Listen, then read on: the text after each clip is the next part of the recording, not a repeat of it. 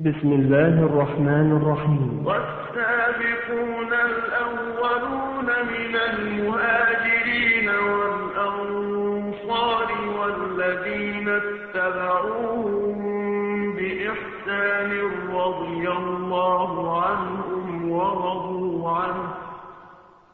رضي الله عنهم ورضوا عنه وأعد لهم جنات تجري تحتها الأنهار خالدين فيها أبدا. ذلك الفوز العظيم. إن هذه الآية الكريمة هي الأساس الذي ينبغي لكل مسلم أن ينطلق منها لمعرفة الدعوة التي اصطلح بعض العلماء قديما وحديثا.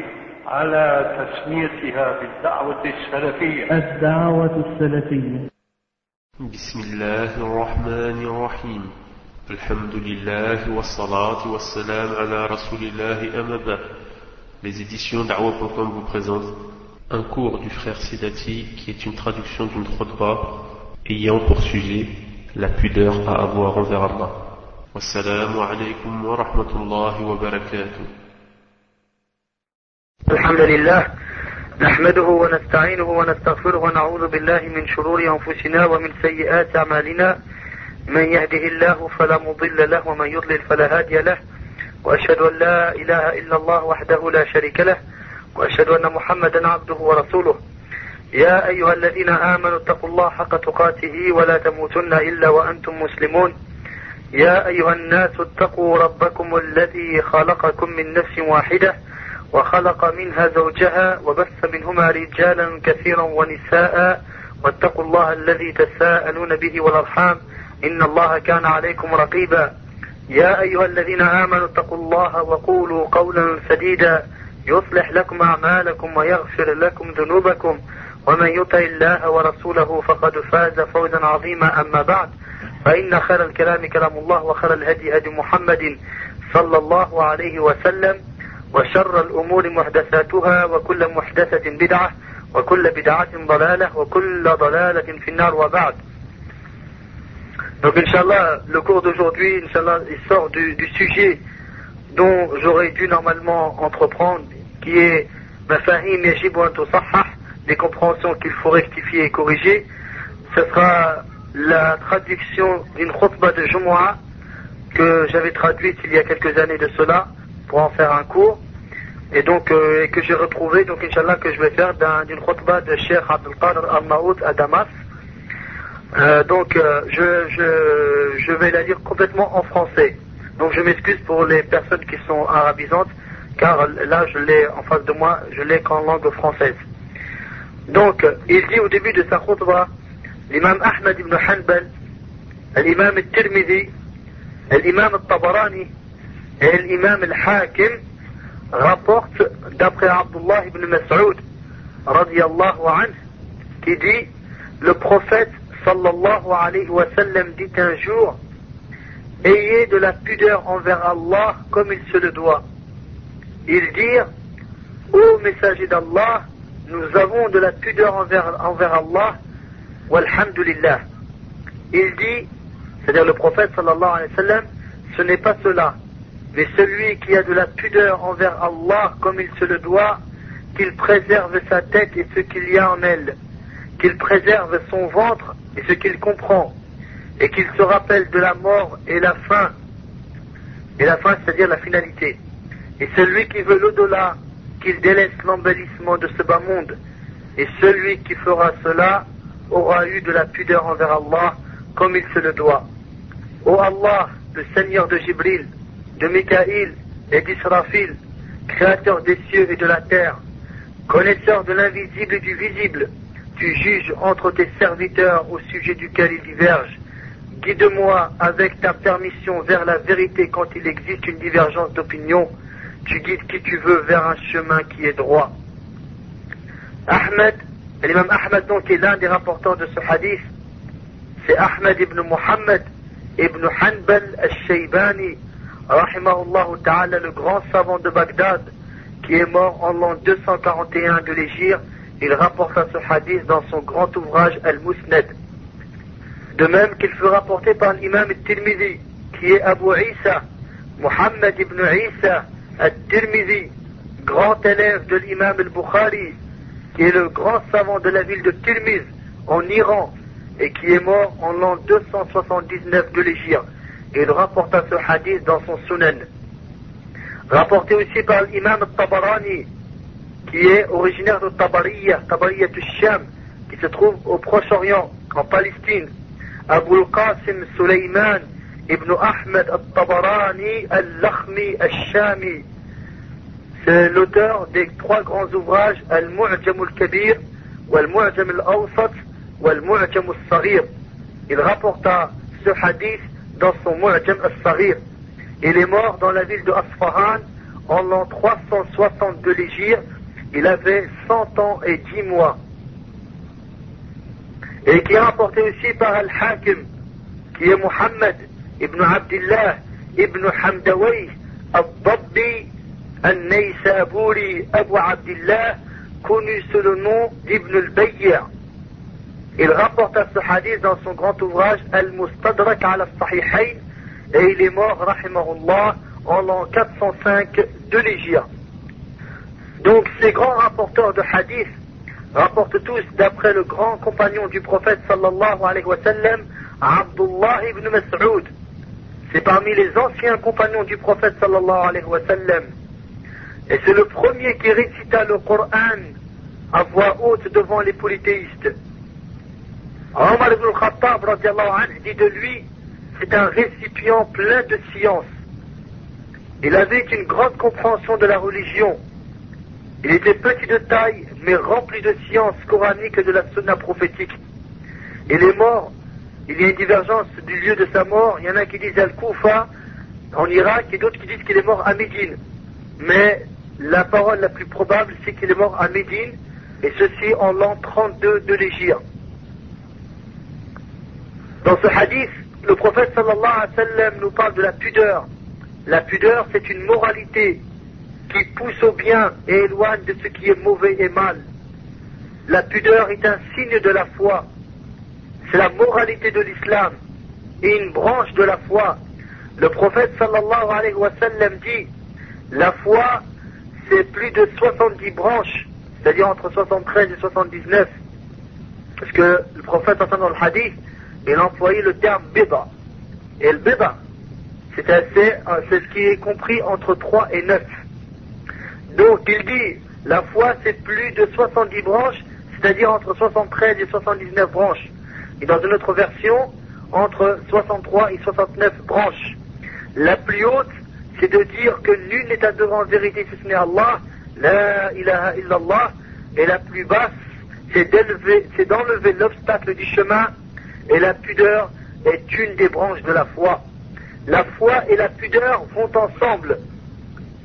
Ils sont indissociables.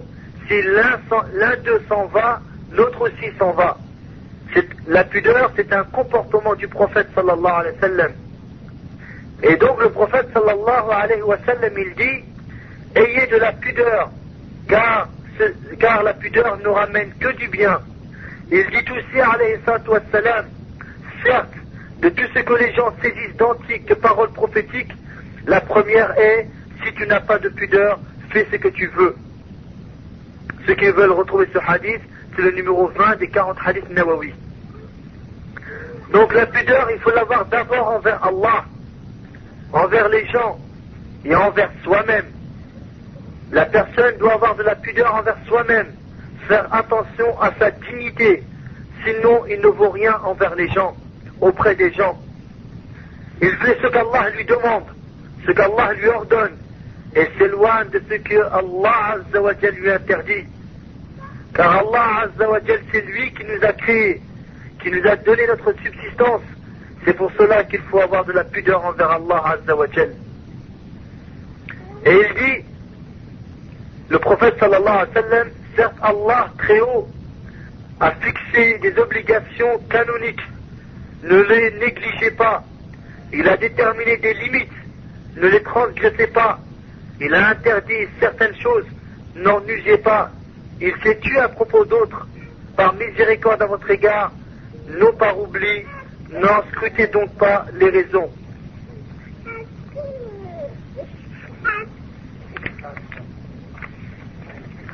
Donc, là il y a une note pour un peu expliquer euh, la fin de ce hadith. Allah s'est tu pour rendre les choses aisées à l'homme. C'est un principe musulman assez général. Les choses sont permises à moins qu'elles n'aient été expressément interdites. Bien sûr, ce hadith-là, euh, Sheikh Abbas al-Maoud, ta'ala, le cita dans sa khutbah, mais chez pour certains savants, ce hadith-là, c'est un hadith faible. Mais le contenu est véridique. Donc le musulman ne fait pas mal aux autres. Le musulman est celui dont les musulmans sont à l'abri de sa langue et de ses mains, comme le dit bien le prophète sallallahu alayhi wa sallam. Et là, le prophète sallallahu alayhi wa sallam, il dit, ayez de la pudeur envers Allah comme il se le doit. Comme il se le doit, c'est comme lorsqu'Allah nous dit dans le Coran, en concernant, concernant la taqwa, la crainte et la piété envers Allah, Allah a dit, ô vous qui avez cru, craignez Allah comme il se le doit, et ne mourrez qu'en pleine soumission. Et ici, comme il se le doit, il doit être obéi, non désobéi, et doit être rappelé, non oublié, et doit être remercié, non renié. Donc, et là, les compagnons, lorsque le prophète leur a dit, ayez de la pudeur envers Allah comme il se le doit, ils ont dit, nous en avons, nous avons de la pudeur envers Allah, walhamdulillah, c'est-à-dire louange à Allah, Dieu merci. Et ils ont dit cela pourquoi? Car tout, tout ce qu'ils ont, c'est grâce à Allah, car l'homme ne fait que ce qui est en sa capacité. Dieu dit, Allah n'impose à aucune âme une charge supérieure à sa capacité. Et il dit aussi, subhanahu wa ta'ala, Allah n'impose à personne que selon ce qu'Allah lui a accordé. Mais ce n'est pas aussi facile que l'on pense. Il faut l'obéissance d'Allah, appliquer ce qui est demandé, s'abstenir de ce qui est interdit. Préserver, la, tête, c'est-à-dire ne se prosterner que pour Allah, ne se rabaisser que pour Allah. Le musulman préserve sa langue. Celui qui croit en Allah et au jour dernier qu'ils disent du bien ou qu'ils se taisent, qu'ils disent la vérité, qu'ils n'entendent que le bien, qu'ils ne regardent que ce qui est licite, qu'ils ne va que dans les endroits licites. Préserver le ventre, qu'ils ne mangent que ce qui est licite. Pourquoi Allah subhanahu wa ta'ala n'exauce pas nos invocations lorsque nous lui demandons? Là on voit le hadith d'Abu Huraira, rapporté par l'imam muslim, qui dit qu'Abu Huraira rapporte que l'envoyé d'Allah sallallahu alayhi wa sallam a dit Allah qu'il soit exalté et bien et bon et n'accepte que ce qui est bon. Entre autres, Allah a prescrit aux croyants ce qu'il a prescrit aux envoyés, car il a dit, d'une part, ô messagers, mangez les bonnes choses et pratiquez le bien. Et d'autre part, il dit, ô ceux qui croient, mangez de ce que nous vous avons gratifié comme bonne chose.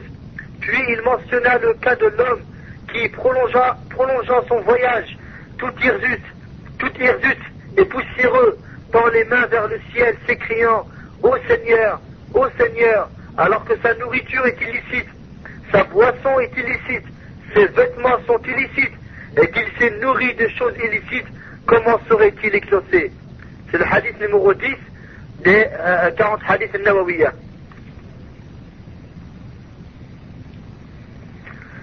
Et puis il cita la fin de la sourate de euh, Yassine, où il y a des versets où il y a un rappel de l'au-delà et un rappel à l'homme, celui qui renie la résurrection. Donc les versets de Sourate Yassine qui vont de 77 au verset 83. L'homme ne voit-il pas que nous l'avons créé d'une goutte de sperme et le voilà devenir un adversaire déclaré? Il cite pour nous un exemple, tandis qu'il oublie sa propre création. Il dit Qui va redonner la vie à des ossements une fois réduits en poussière? Dit celui qui les a créés une première fois leur redonnera la vie il se connaît parfaitement à toute création. C'est lui que de l'arbre vert a fait pour vous du feu, et voilà que de cela vous allumez. Celui qui a créé les cieux et la terre, ne sera-t-il pas capable de créer leur pareil? Oh que si, et il est le grand créateur, l'omniscient.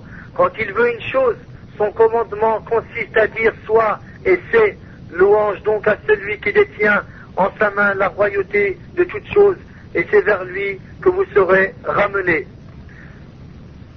Donc voilà en résumé la euh, que j'avais traduite de Sheikh Al-Qadr Al-Maoud, où il y a beaucoup d'enseignements et beaucoup de- d'enseignements donc à prendre pour chaque musulman, car cela concerne des problèmes, des problèmes qu'on qu'on vit tous les jours, de mœurs et de comportements, et aussi de, de manque de pudeur envers Allah subhanahu wa ta'ala, envers les gens et envers euh, soi-même.